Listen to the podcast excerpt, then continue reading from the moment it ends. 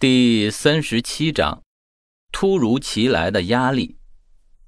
魏明将车缓缓地停在十七号楼前的空车位上，他推开车门，下车，径自向十八号楼的地下室入口前的同事们走去。当走近看到刘长乐和魏正义后，眉头就拧成了川字。他走到人群前，黑着脸，深深地看了眼刘长乐和魏正义，然后转过身看向了王倩：“现场情况怎么样？”王倩简单扼要的回答道：“地窖中的死者名叫李浩，他是在殴打胁迫一个女人的时候，遭到其他受害者的反抗，意外身亡的。失手造成李浩死亡的女人已经自首，具体的细节等咱们回到局里录完口供才能知道。法医还没有到，我先让接警的派出所同事驻守现场。”刘长乐眉头微皱，心中涌上来一股不祥的预兆。之前有打过交道，算不上愉快，可也不算太坏。此时，这个警察冷硬的态度却让人感到很不舒服。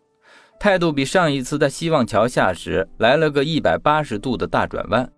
唯一的理由就是他觉得不用对自己两人客气。这种下马威式的表现可是嫌犯独享的。连一向大大咧咧的魏正义也察觉到了这种气场的变化，收敛性子，点上支烟，沉默地看着魏明。听完王倩的回答，魏明脸色稍霁。嗯，你做的很好。又转身对旁边守着的几个民警客气道：“辛苦你们，把这几个受害者带回去做个详细的口供，了解完情况再通知他们的家属。这边留两个人看着就行，等法医赶到，我再陪他勘验现场。”哎，都是职责所在，不用那么客气。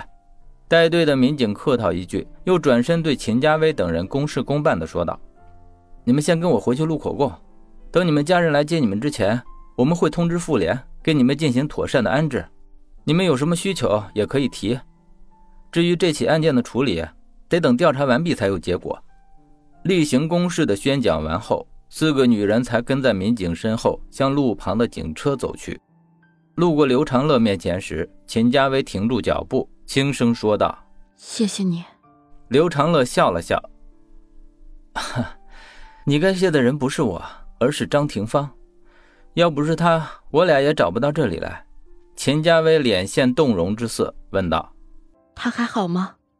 在警察面前，刘长乐没有提到让秦家威难堪的足浴店，委婉的道：“啊，他辞职了，准备开始新的生活。”那就好，那就好。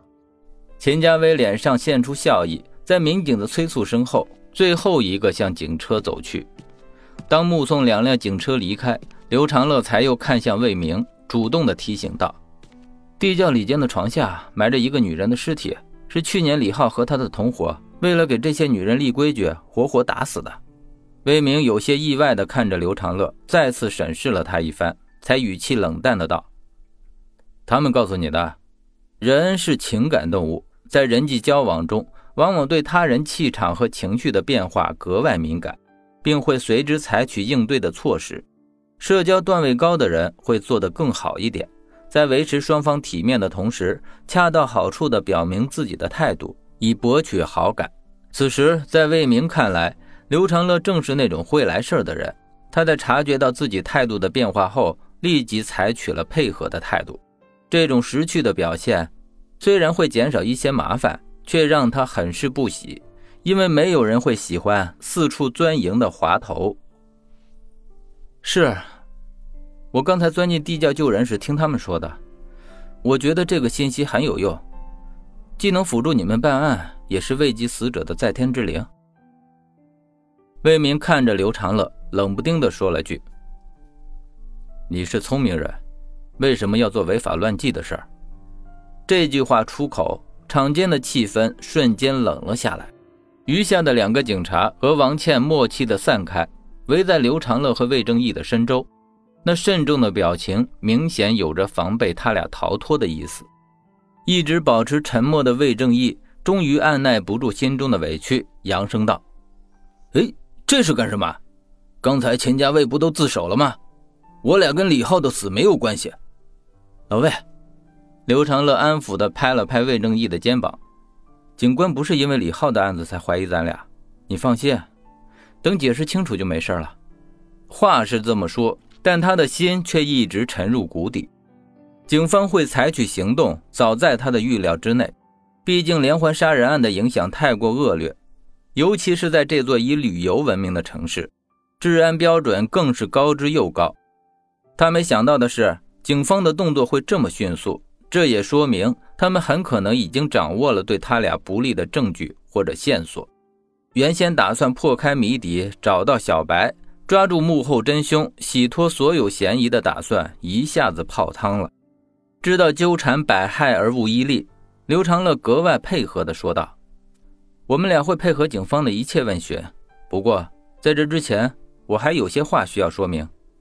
十八号楼二零幺的客厅中有个死者，是李浩的同伙。我和老魏刚才应那几个女人的要求去堵截他，赶到时发现他已经死在了沙发上，跟马志军和郭涛一样，也是死于流浪狗的撕咬。听到还有一起命案。”魏明的眼神蓦然变得凌厉逼人，往前跨出一步，贴近刘长乐和魏正义，极具压迫性的说道：“不管你们如何伪装，我们一定会查出你们跟这起案子的关联。我现在口头传唤你和魏正义到警局接受调查，相应的手续等到了警局后会呈给你们过目。因为没有确凿证据，魏明还是给刘长乐和魏正义留了面子。”没有说出拘留两个字，我也想坦白，可这起连环杀人案跟我俩一点关系都没有。刘长乐凛然不惧地跟魏明对视，顿了顿，说出了最后一个诉求：在跟你回警局之前，我还有最后一个请求，让老魏到医院处理一下脚吧。无论如何，他也是因为救人才受的伤。魏明冷冰冰地说了句：“我陪你们去。”又转身对王倩说。你先带人到二零幺严守现场，等法医过来之后交给他负责。我得先把他们俩带回队里去。